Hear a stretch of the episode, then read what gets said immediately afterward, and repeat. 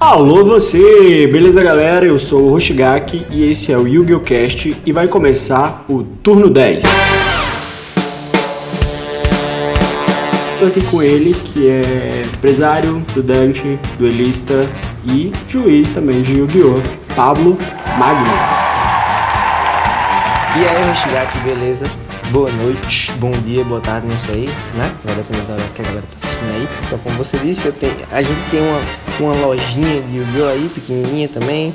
A gente tenta fazer uns trabalhos legais na área de, de, de card game em geral também, mas nosso foco mesmo é Yu-Gi-Oh! E estamos aqui para tirar um papo legal. Então, para começar essa conversa, a galera mandou algumas curiosidades. Obrigado aí ao pessoal que participou. Eu quero começar perguntando, eu acho que não, a curiosidade não só minha, é se o juiz ele recebe alguma coisa a partir do momento que é juiz, ele recebe algum tipo de, de remuneração. Então, Hoshigaki, depende, depende de qual torneio, depende de quem está organizando o torneio, se ele é sancionado, se ele não é. Mesmo os não sancionados, geralmente a loja que está fazendo o torneio, ela tem a remunerar não só com dinheiro, mas com souvenirs, né? Dá um agrado pro juiz, porque queira ou não, ele tá lá para agregar valor, né? De, de toda forma, ele tá lá para manter a ordem do, do, do jogo. E geralmente geralmente nesses torneios sancionados grandes, eles ganham playmats, ganham cadernos para anotações, ganham canetas especiais, ganham é, um dadinho aí que a galera inclusive tá, tá vendendo aí por mais de 300 reais. Putz. É, tem um dadinho aí, muito, é muito bonitinho, por sinal, e eu gostaria muito de ter um. É esses que vão ser dados nesse YCS que vai acontecer, que tem os detalhezinhos das relíquias do milênio? Exatamente, esse mesmo. É, o anterior era dos atributos, né? Sei, acho que provavelmente você já viu aí em algumas pesquisas, você viu os atributos. que O último que lançou foi o divino, que é o que todo mundo tá louco aí para conseguir. Então, assim, são muitas coisas, muitos souvenirs que agregam valor, não só financeiro, né? Bacana. E, e, como, e como que é selecionado os juízes? Como, como que acontece essa seleção? Tem um tipo de, de, de grau, de nível, de, de, de ranking? Tem sim. Dependendo do, do, do torneio, é, eu acho que o maior nível, é, agora, nesse exato momento, o maior nível é o nacional, né? Que no Brasil teve, eu não lembro qual foi a data. Enfim, o nacional é o maior nível, que é o nível 2. Né? Você só pode jurar nacional se você for nível 2. O ICS é nível 1. E geralmente você se aplica para poder jurar nesses torneios maiores, né? No, no, no, nacional, no ICS. A Konami lhe mandou um e-mail dizendo: Ó, oh, você pode se candidatar, você pode ser juiz lá. A gente vai te dar uma, uma ajuda de custo com hotel, com alimentação e vai te dar alguns souvenirs, algumas boxes, playmats, é, cartas promocionais, tokens e tal. Aí o cara vai lá jurar. Então, é, o custo para chegar no local é nosso, porém a gente tem que a gente recebe algumas coisas para poder compensar, né? Sim, entendi. E quando, quando estão participando do, do torneio e, tudo, apitando lá, qual a base que é usada para decidir o que pode e o que não pode ser avaliado? Já existe uma coisa pré-determinada? Até onde eu sei, existe os juízes que ficam ali mais próximo da galera, né? Tem um juiz, digamos que o juiz central, o, o, o chefe dos juízes, não é isso? Isso, head judge, é o juiz cabeça, como a gente poderia traduzir. É, a gente, geralmente, eu não tenho, não tenho é, como é que eu posso dizer, patente para ser um head judge ainda né? Porque precisa ter uma certa experiência tal, a Konami entra em contato diretamente com você e tudo mais. Aqui, se não me engano, no Brasil, o J. Rios é o head de, assim, é o cara mais conhecido de regras, é o, é o J. Rios. Que ele, inclusive, é o head judge do ICS e é, eu, como eu esqueci de falar na última pergunta, é ele que, ele que escolhe. E qualquer pessoa, qualquer pessoa não, né? Porque um caçador Pokémon vai virar isso, não. O qualquer duelista pode, pode tornar-se juiz, ele precisa ser um, um, duelista que já tenha participado de algum evento? Como é que funciona Não, isso? a única restrição é você tá tudo ok com a Konami. Tipo, você sabe que tem uma, uma banlist de jogadores, né? Sim. Tipo, se você tiver uma infração, ah, agrediu o colega lá no torneio, aí você vai estar tá banido e você não pode ser juiz. É uma consequência. Mas qualquer jogador que tenha um Konami ID, que é aquele que você consegue, inclusive jogando Duel Links, não sei se você conhece, se você já viu. Provavelmente sim, né? eu não jogo muito. Imaginei. Você se cadastra lá, você ganha um Konami ID. É, ou então você vai na OTS mais próxima, inclusive na Imperial a gente, a gente pode fazer esse Konami ID. Aí você vai no site da Konami e. Da Konami não, do Yu-Gi-Oh! né? Que não é o mesmo site da Konami. Você vai no site do Yu-Gi-Oh! e você se aplica para juiz lá, você faz uma prova, né? Uma prova de. É, uhum polícias, políticas de torneio e uma prova de regras. São duas, duas provas. Se você fizer só a prova de regras, você já pode virar juiz, entendeu? Uhum. Mas para fazer torneios maiores, você tem que ter as duas. É PC1 e RC1. É Policy Comprehension 1 e Ruling Comprehension 1. Entendi. E no caso, vocês recebem uma lista como como o nosso colega mandou a pergunta, do que pode e do que não pode ser avaliado, quem, quem determina isso? É o, é o juiz central? É de fato a Konami que, que faz essas regras todas? O Flurjude, ele pode. ele tem a palavra semifinal. Assim, tipo, se um cara me perguntar alguma coisa, eu posso chegar nele e tirar a dúvida. Mas é, todo mundo está passível de erro. Então, se eu rolar uma coisa e o jogador, por algum motivo, não aceitar, ele, ele tem todo o direito de chegar para mim e dizer tá errado, eu contesto e tal. Aí eu vou chamar o Red Jude e o Red Jude vai chegar para mim, para ele e vai dizer: "Não, é isso mesmo". Ou então: "Não, o juiz está errado, vai ser assim, assim assado". Aí para aquele torneio, mesmo que a regra seja incoerente, como já aconteceu algumas vezes, o Red Jude é sempre a última palavra de rulings num torneio. É tanto que no Brasil, no Brasil, a regra de, de honesto era diferente de como ela é rolada no OCG. Não sei se você sabe.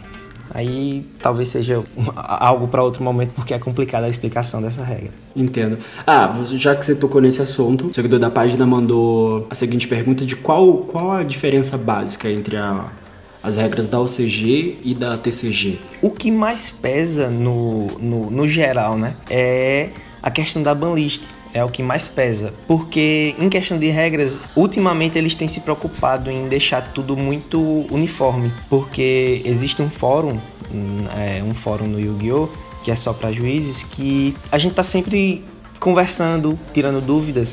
E como é mundial, né? Aí tudo, tudo, tudo, passa a ser mais, mais consistente e mais uniforme. Mas a maior, a maior diferença mesmo é que a banlist não, não faz sentido nenhum você tentar entender a banlist do OCG e a banlist do, do TCG, tentar fazer uma ser coerente de acordo com a outra.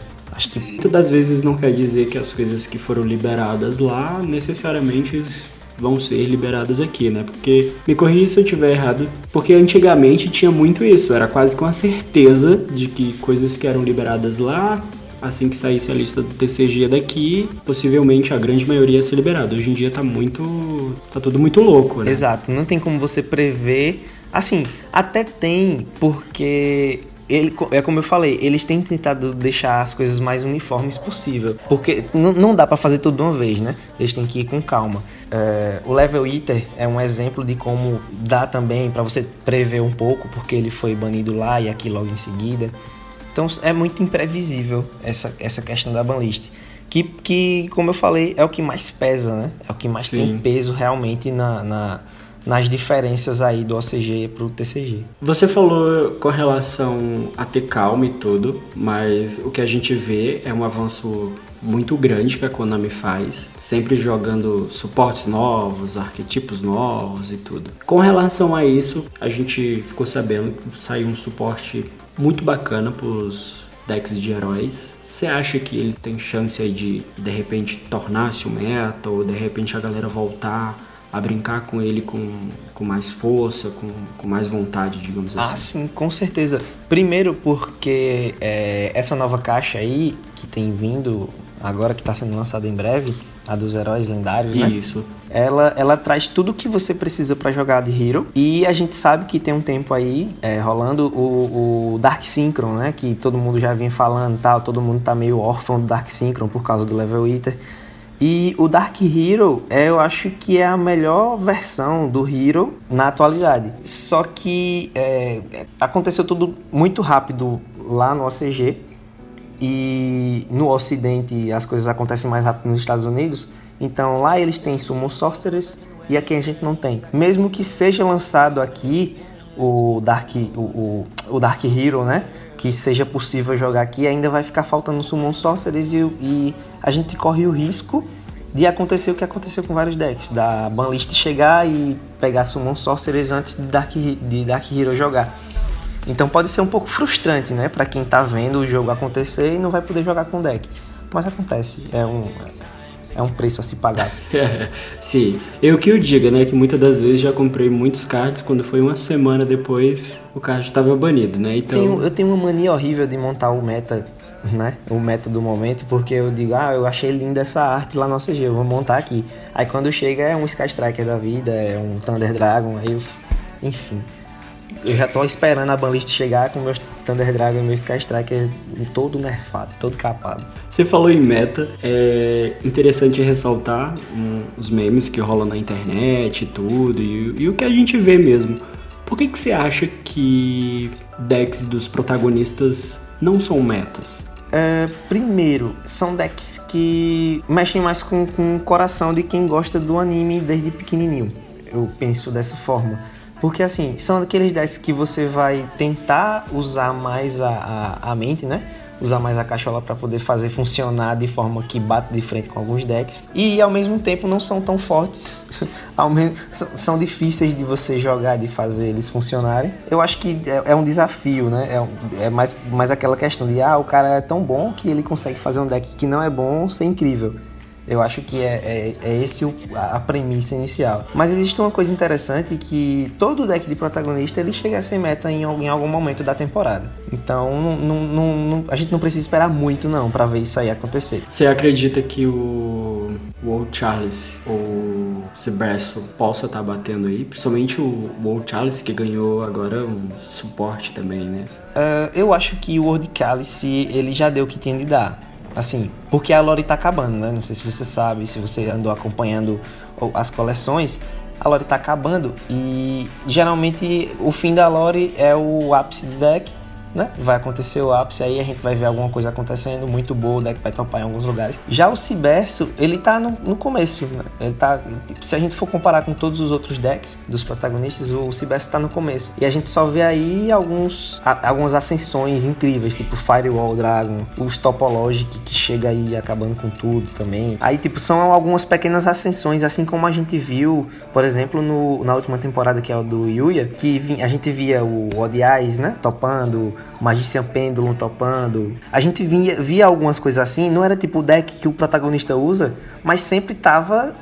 O topo era possível graças, graças a cartas desses protagonistas, entendeu? Você acha que o que falta mais é tipo a galera acreditar mais no deck ou de fato existe um deck que sobressaia mais do que um outro? Existe, existe. Inclusive, esse é o método do, da Konami ganhar dinheiro. A, a, gente pode tentar fugir disso como for, mas a Konami ela tem controle de tudo isso e ela vai dizer, olha, você vai, para você ganhar você tem que comprar essa coleção. Assim, é, in, é inevitável a gente perceber, não, não perceber isso, entendeu? A gente tem, tem a obrigação de perceber isso.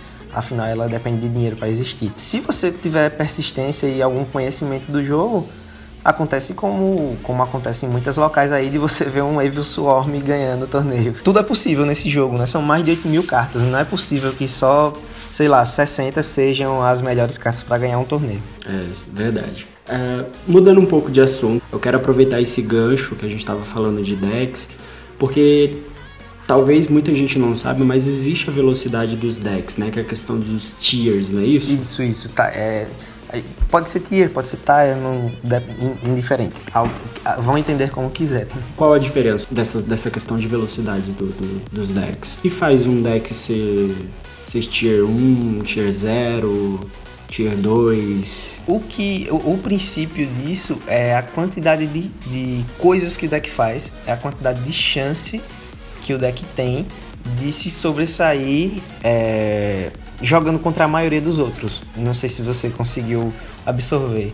É, se, se eu tenho, por exemplo, um Thunder Dragon, é, o Thunder Dragon ele chega para mim com um monstro que impede o oponente de adicionar cartas do deck à mão, com 2.600 de ataque. Então, como é que eu vou bater no Thunder Dragon se eu não puder buscar? Tipo, se a gente for analisar Sky Striker, qual é a maior característica do deck? é poder buscar, né? Do deck pra mão. Sim, poder de busca muito muito rápido, muito parecido com o que o, os Dark Magician Pendulum fazia, né? Isso. Aí outro deck é o Invoked, né? Que ainda é, é um tipo para mim é um Tier 1 ainda. Aí o Invoked, o que é que mais faz no deck para poder rodar? É buscar. Normal Alistair busca, ativa campo busca. Então, se eu não puder invocar um bicho por normal summon ou especial summon que ele já esteja na mão para bater de frente com um card desse, que tá com 2660, tá não me deixa buscar, eu vou perder. Então, esse Thunder Dragon, ele tá num tier, é, num, num, num, nível mais alto, né? No nível de, como você falou aí, velocidade. Eu não consideraria como velocidade, mas sim nível, nível de, de poder mesmo, nível de bater mesmo. Não sei se... Uhum. Aí, tipo, se eu não tiver algo para bater nisso, é claro que ele vai ser muito mais com um nível muito mais alto.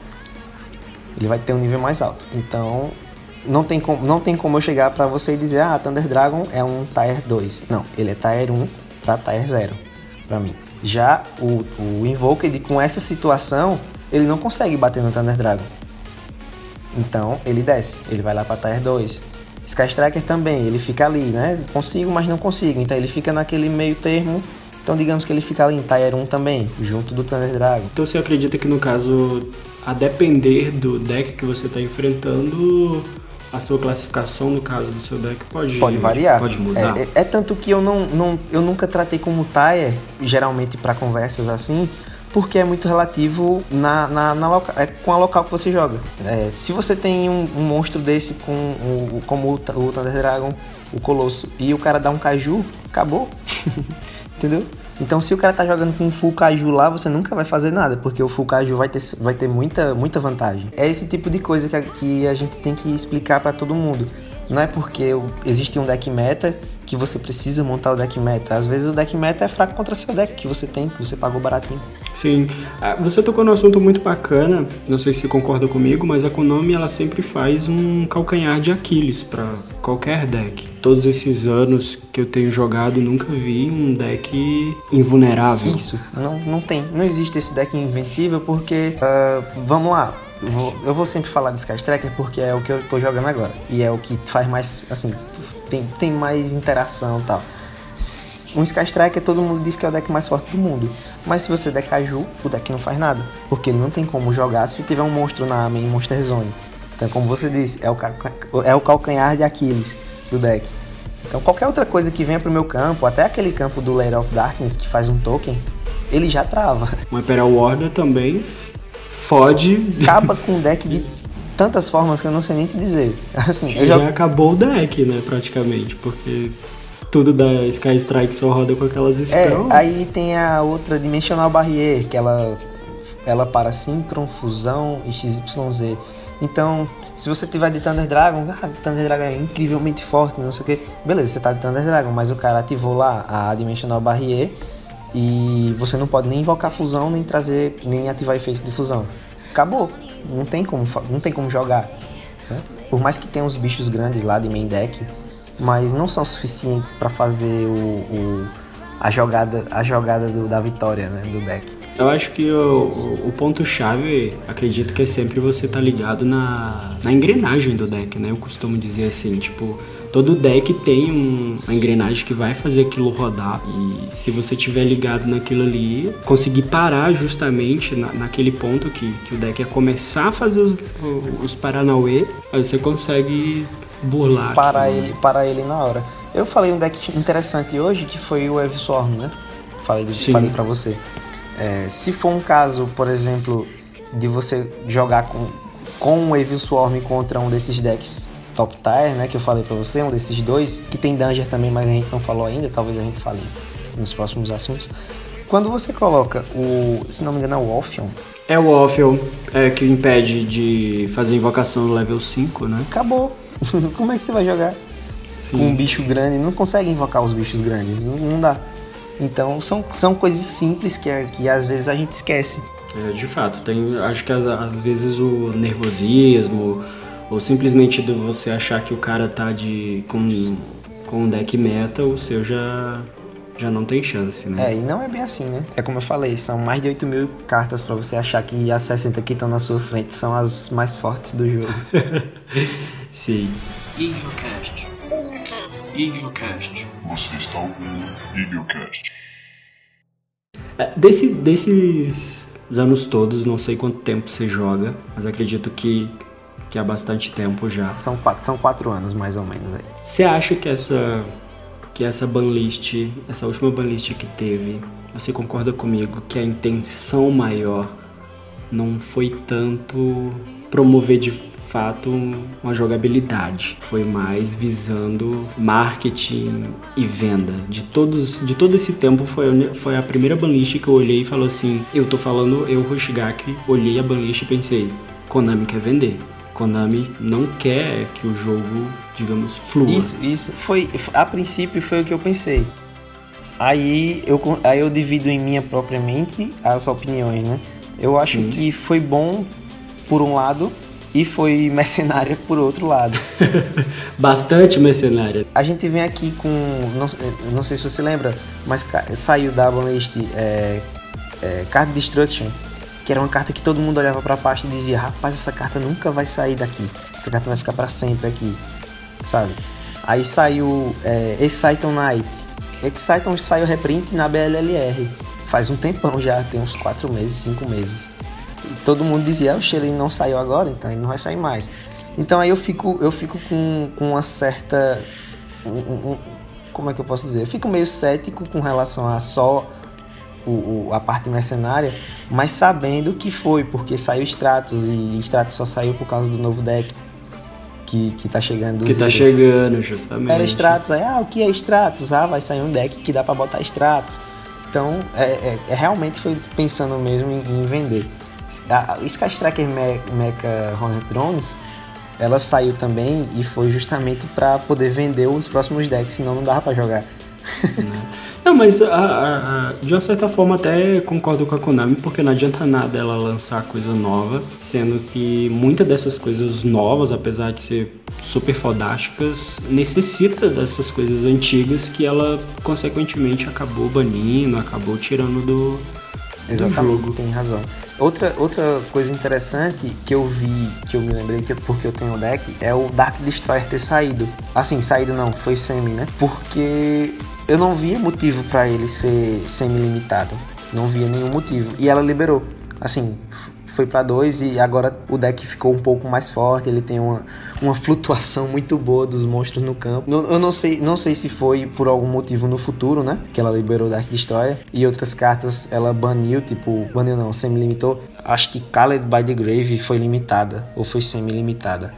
Então, Called Ah, by the Grave era, era a alternativa barata para Rentrap. E ela semi-limitou, mas não mexeu em nenhuma das outras Rentraps. Então, simplesmente foi para vender e, e tudo mais, como você disse. Não tem, não tem outro motivo e não, não teria outra alternativa para continuar vendendo Yu-Gi-Oh! Sim.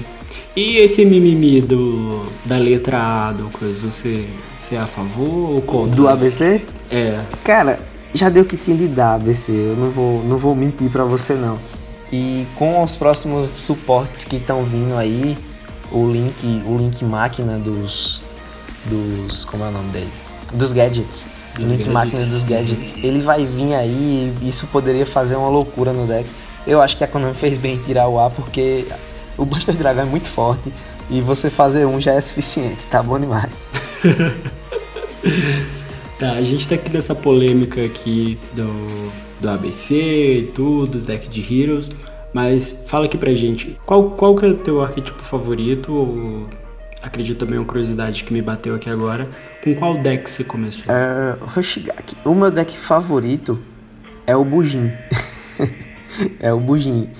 Monstrinhos de nível 4, quase todos eles fazem XYZ de nível 4. Lendário Yamato. É o lendário Yamato. Eu comecei com. Eu comprei um lote no Mercado Livre. Comprei um lote de 500 cartas no Mercado Livre. E eu montei um deck com tudo que veio. Nossa, tipo aquele o famoso mexidão quando a gente chega da madruga. né? Isso, isso mesmo. Eu cheguei assim, eu vou montar do meu jeito.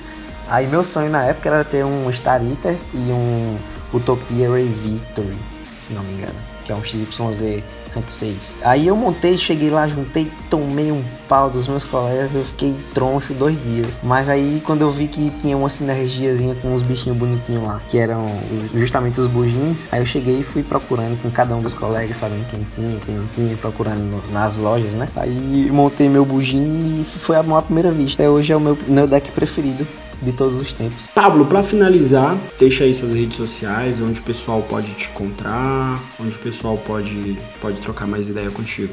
Então, vou chegar aqui. É, como você falou aí, meu nome é Pablo Magno, tô lá no Facebook é, com esse nome mesmo. Se vocês procurarem Pablo Magno Júnior, vai ter o meu canal no YouTube.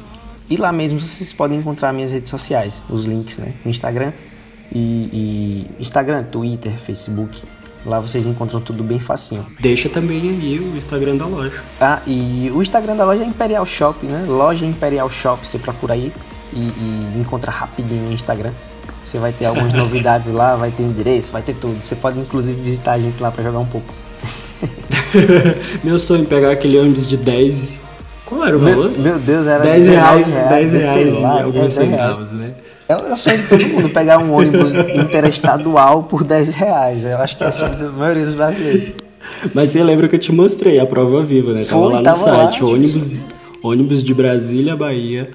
Ou, ônibus de Brasília, A Paula Afonso. a Paulo Afonso, a 10 reais alguns Foi centavos. pro EnergizaCon, né? Que também é um evento da loja que acontece anualmente aí. Sim, sim, foi justamente com a Energisa. Eu tava louco juntando aqui, mas enfim, minha vida super corrida e atarefada me impede de fazer muitas coisas, 2019 tá chegando aí.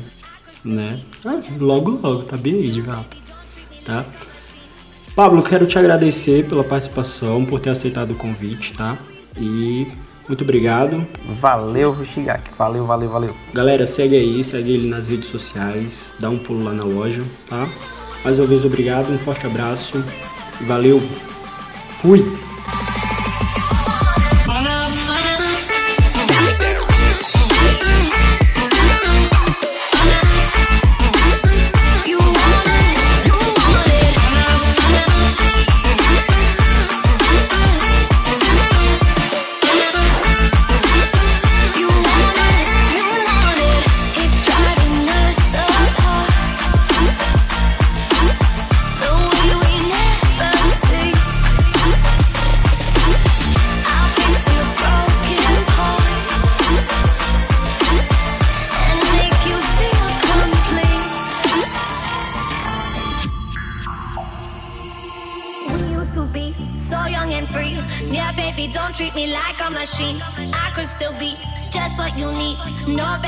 Don't treat me like a machine. We used to be so young and free. Yeah, baby, don't treat me like a machine. I could still be just what you need. No, baby, don't treat me like a machine. Wanna